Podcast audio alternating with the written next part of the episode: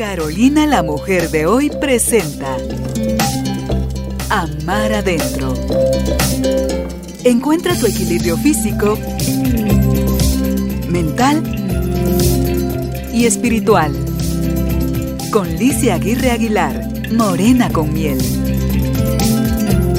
Hola a todos, bienvenidos a otro capítulo de Amar Adentro. Yo soy Lizzie, su host, soy nutricionista, soy escritora, soy traductora y estoy súper feliz de estar aquí con ustedes en otro episodio.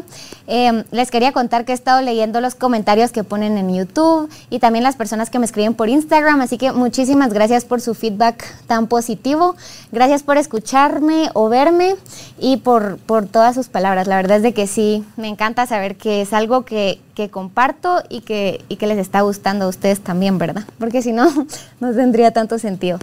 Entonces, eh, les cuento que hoy tenía planeado hacer algo completamente diferente, tenía planeado tener a unas invitadas aquí y que habláramos un poco eh, de la salud femenina y eso va a pasar todavía, así que estén pendientes en episodios posteriores.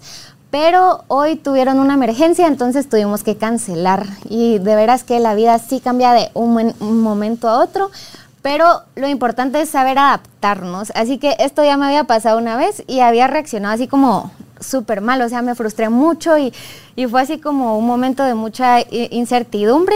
Entonces, desde la vez pasada que pasó esto, ya estoy como un poco más preparada con, con otros temas en mente para platicarles y contarles por si volvía a pasar. Así que siempre fue bueno prepararme para otra ocasión así, ¿verdad? Entonces, ¿de qué vamos a hablar hoy? Les cuento que hace poquito acaba de ser mi cumpleaños, mi cumpleaños número 25, y estuve súper contenta, me empecé a sentir celebrada casi que desde que empezó el mes, y eso me encantó. Eh, no sé por qué antes tenía más la noción como que, ay, no, yo no me gusta celebrar mis cumpleaños, pero después decidí que sí los quiero celebrar. Eh, acabo de cumplir 26 y me, me encanta como que, que, ahora sí me gusta celebrar mis cumpleaños porque al final es como una manera de agradecimiento de otro año de vida lleno de cosas buenas y igual algunas cosas no tan buenas, pero todo siempre alineado hacia mi crecimiento. Así que lo que les quería compartir hoy son algunas lecciones que aprendí en los 25 años. Eso significa de 25 a 26, ¿verdad? Porque si me pongo aquí a contarles lo que he aprendido en 25 años, creo que estaríamos aquí para siempre. Así que si no, algún otro día escogemos un año random de mi vida y vemos fotos para recordarme que aprendí, porque está difícil así tan sistemático. Va. Entonces, pensé, ¿qué les diría a todas las personas que están escuchando, viendo esto, si solo pudiera compartir una lección que aprendí en mis 25. Entonces escogí esta que es mi favorita y es la importancia de confiar en ti mismo, o sea, la importancia de confiar en mí misma. ¿Y cómo aprendí esto? ¿Verdad? Eh, pues si han escuchado podcasts anteriores, tal vez han escuchado el, nombre de Ricardo, que es mi novio, y me pasaba a mí que antes era eh, celosa un poco celosa o insegura, como que no me, no se sentía así como, inseguridad creo que es la palabra para, para decirlo, ¿verdad? Que creo que es algo que nos ha pasado a todos, pero igual a mí sí se me presentaba como con mucha ansiedad y, y algo así fuerte. Y era bien feo porque no es la persona que, no es mi versión favorita de mí misma, ¿verdad? O sea, como que no es una manera en la que me gusta sentirme. Entonces, una vez escuché esto y de veras que no me recuerdo dónde, porque si no les recomendaría la página para que lo sigan, pero, pero es esta, esta es la frase. O sea, la idea es confiar en ti en vez de tener que poner toda tu confianza en la otra persona. Entonces, de verdad que desde que escuché eso y lo he empezado como a aplicar y a repetírmelo cada vez que lo he necesitado y así, yo me siento más y más segura de mí misma. ¿Por qué? Porque lo que él haga o deje de hacer, yo de veras no lo puedo controlar. O sea, es algo que se sale completamente de mi control. Entonces, ¿qué es lo único que yo puedo controlar a mí misma y a mis acciones y mis reacciones? Entonces, por ejemplo, cuando yo estaba sintiéndome así celosa o insegura, ¿qué era lo que estaba pensando?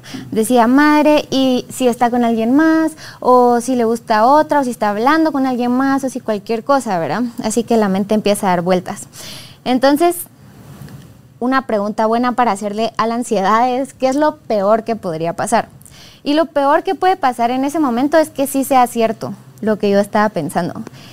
Y si es cierto o si llega en algún momento a ser, cierto, yo confío lo suficientemente en mí para saber que yo en ese momento me voy a escoger a mí misma y yo en ese momento voy a ser lo suficientemente fuerte para poner límites, que lo, es algo que practico constantemente y de lo que aprendo también constantemente para poder darme la vuelta e irme de un lugar en donde no siento que me están dando mi lugar.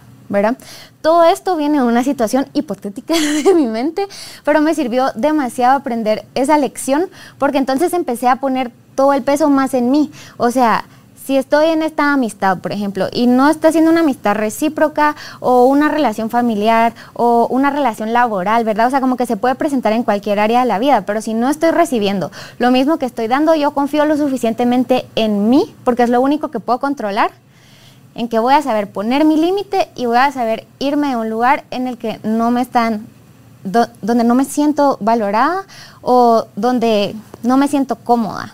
Sí, así que no sé si explico bien como la frase o, también como cuando lo aprendí, pero espero que sí con este ejemplo. Entonces, ese sería mi number one, así como confiar en ti mismo, porque todo lo demás no lo puedes controlar. Así que esa relación contigo debería estar en 10 de 10 para poder como que sea sólida y que tú seas tu propia piedra al final, el lugar donde siempre puedas regresar para sentirte seguro o segura. ¿Sí? Entonces dije, bueno, si solo fuera una, sería esa, pero como no solo tiene que ser una, les voy a compartir un poquito más de qué aprendí durante este año. Em, el semestre pasado, me gusta dividir el año en semestres porque todavía estoy muy acostumbrada a la universidad, entonces el semestre pasado, que fue de, de, julio a diciembre, digamos, fue un semestre difícil, adentro de un año bien difícil académicamente, o sea, de horarios de 7 a.m. a 7 p.m., muy retador, cansadísimo física y mentalmente, emocionalmente, o sea, de veras que estaba así como cansada, eh, ansiosa, o sea... No, no fue tan cool en ese sentido, pero aprendí a pausar en los momentos en donde no me siento cómoda y donde no me estoy sintiendo feliz, en los momentos inciertos y a respirar profundo y a preguntarme, bueno, ¿qué puedo hacer por mí hoy? O sea, ¿cómo puedo hacer para que este día que hasta ahorita parece que va mal se convierta en un buen día? También aprendí a priorizar, porque ¿qué es más importante? Por ejemplo, mi paz mental o una nota, ¿verdad? Entonces, esa nota que ya ni ahorita me recuerdo cuánto habré sacado en cada examen o cada cosa, a diferencia de mi paz mental, que pues me da salud y felicidad a largo plazo. Entonces fui así priorizando y fui diciendo, bueno, también trabajo, ¿verdad? Tenía así como side jobs mientras estudio. Entonces, ¿qué para mí qué es más importante? Y en ese momento o sea, si era algo del trabajo, iba a ser más importante el trabajo, porque es algo que al final me están eh, pagando por hacer, ¿verdad? Entonces, tuve que ir así como que jugando y priorizando. También, por ejemplo, decía, o sea, ¿qué es más importante, hacer ejercicio ahorita o la universidad? Y era 100% la universidad también, o sea, como que también esa sí estaba arriba en algunos momentos, pero tener esas prioridades bien claras nos ayuda a poder hacer unos procesos ordenados adentro de, nuestra vida, como a no frustrarnos tanto y a decir, bueno, si esto va primero, me enfoco ahorita en esto y después sigo adelante con lo demás. ¿sí? Así que como resiliencia, diría yo, en tiempos difíciles, buscar herramientas que te ayuden a estar bien cuando te estás sintiendo mal y priorizar las cosas en la vida. Es difícil, pero es, es cuando uno ya lo logra hacer, en serio es muy cool. Después, eh, también ha sido un año en donde he aprendido a poner muchos límites, límites en cuanto a personas, en cuanto a decisiones, a saber como, bueno, esto es lo que yo quiero y lo voy a decir. Y si a las personas no les parece, va a estar horrible, pero igual lo voy a decir, ¿verdad? Por ejemplo, decirles a mis papás que me quería mudar con mi novio. Em, pensando que, bueno, no, no, puedo hablar por ellos, pero pensando que su idea era que me case antes de, de mudarme, ¿verdad? Entonces, eso estuvo retador y me enseñó que sí sé poner límites y los sé poner súper bien. Entonces, también cuando uno ya se va atreviendo como a poner estos límites, que dan un poco de miedo y a preguntar cosas más grandes y así, como que vas agarrando seguridad en ti mismo y después ya es más fácil ponerle límites a otras personas y hasta a ti mismo, porque los límites empiezan con uno mismo, ¿sí? Entonces, otra, otra cosa que me enseñó adentro de poner límites fue que uno tiene que estar en un lugar donde lo valoren. Entonces, no sé si alguna vez han visto el TikTok o Reel de esta botella de agua que dicen como, bueno, una botella de agua así como que en la fábrica vale un quetzal y en una máquina valdrá 5 quetzales, en un restaurante 15, en el cine 25 y así, ¿verdad? Como que va subiendo dependiendo de dónde compres la misma botella de agua. Y decía como, si estás en el desierto y quieres una botella de agua, mil quetzales, o sea, darías como cualquier cantidad de dinero para poder comprar esa, esa botella, ¿verdad? Entonces a veces lo que está mal no es en sí la botella de agua, sino que su valor cambia dependiendo de dónde esté. Entonces si estás en un lugar en donde sentís que no te están valorando y no te están dando tu lugar, tal vez lo que necesitas es cambiarte de lugar, ¿verdad? Porque también a veces siento como que nuestra energía se estanca en algunos lugares y ese movimiento es necesario como para que todo vuelva a fluir. Y eso sí lo viví en experiencia propia también este año, que una de mis metas era ser coach de indoor cycling y estaba en un gimnasio y en serio ya había intentado, intentado, o sea, años, pues igual como que me seguían cerrando y cerrando puertas y dije, no puede ser como que esté en serio metiendo todo mi esfuerzo y, y me sienta que no soy suficientemente buena para esto, que, que yo sé que sí soy, que ya estoy lista, que cualquier cosa, ¿verdad? Entonces Solo necesité moverme del lugar y ser, o sea, también en ese proceso fue como que un proceso bien transparente, bien en paz conmigo misma, pero ese moverme del lugar en serio como que me desbloqueó toda mi energía que estaba bloqueada o frustrada y literal ahorita ya empecé a, a dar clases y así, entonces es como mi sueño estaba a un movimiento de distancia, pero solo tenía que ser suficientemente valiente para irme del lugar en donde estaba sin pensar como así como cuando uno acaba de cortar, que es así como, ay, nunca voy a encontrar una persona tan linda, nunca voy a encontrar no sé qué, pues así como, ay, si no existiera otro lugar igual de cool y así, ¿verdad?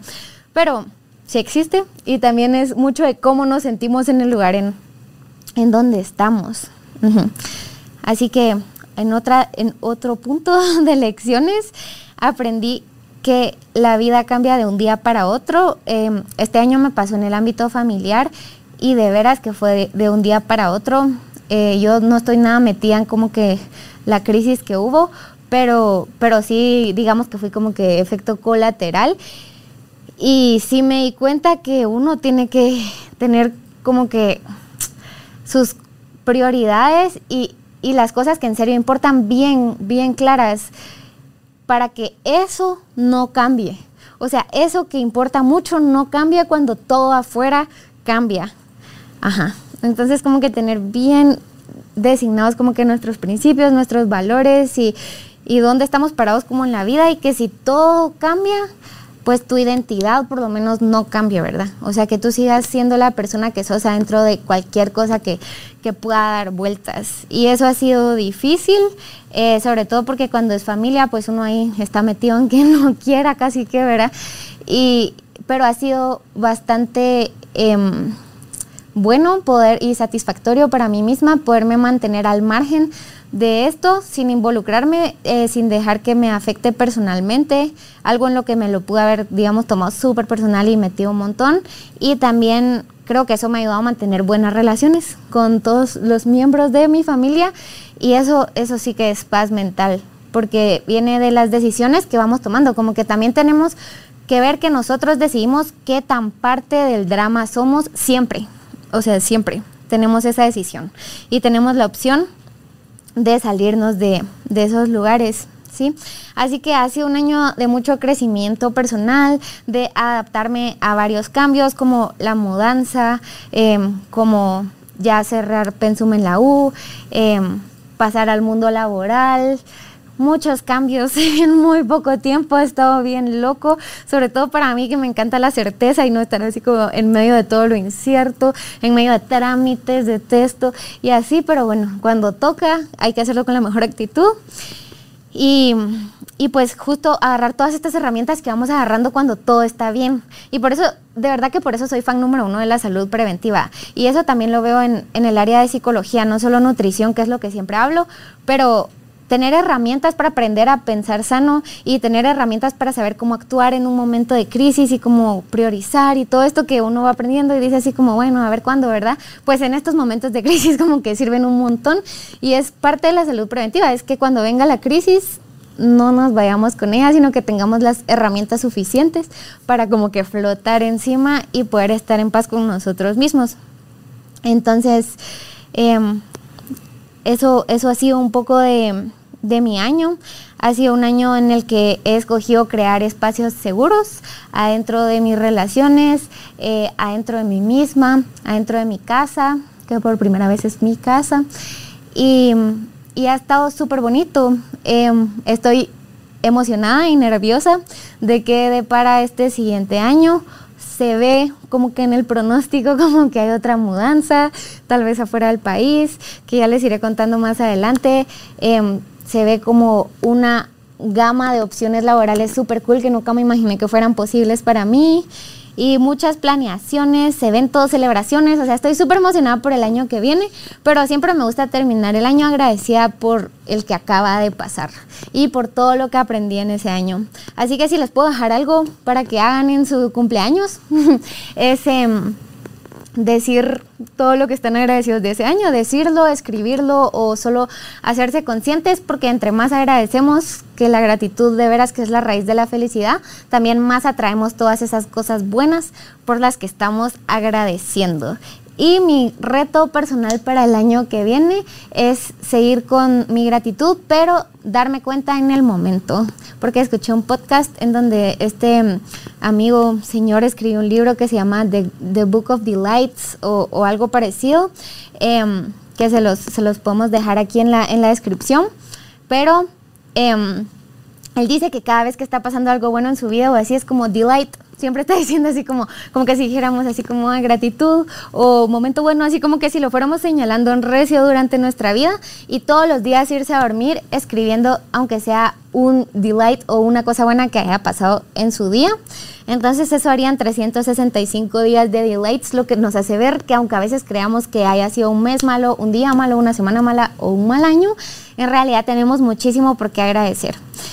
Em, Así que bueno, les dejé un libro y una tarea de cumpleaños para los que lo quieran aplicar. Y de mi parte, esos fueron los puntos que se me ocurrieron compartir hoy con ustedes. Em, espero que les haya gustado, también que les hayan servido. Ya saben que si quieren contactarme, me pueden buscar en Instagram como Morena con Miel o se pueden comunicar a las redes de Carolina, la mujer de hoy. Con mucho gusto nos pondrán en contacto. Em, me encantaría platicar más con ustedes, así que no tengan miedo de escribirme, hablarme o cualquier cosa. Y también eh, en este episodio quería aprovechar a recordar que también en mi página pueden encontrar un link en mi perfil en Instagram y ahí está a la venta el poemario que escribí y las bolsas que tengo, igual que las t-shirts y así, ¿verdad? Por si se quieren pasar a dar una vuelta por ahí, me encantaría que me pasen saludando igual en el perfil. Entonces, eso sería todo por hoy. Gracias por escuchar hasta el final y nos vemos o escuchamos pronto en el próximo capítulo. Bye. El amor empieza por nosotros mismos. Amar adentro. Una presentación de Carolina, la mujer de hoy. Con Licia Aguirre Aguilar, Morena con miel.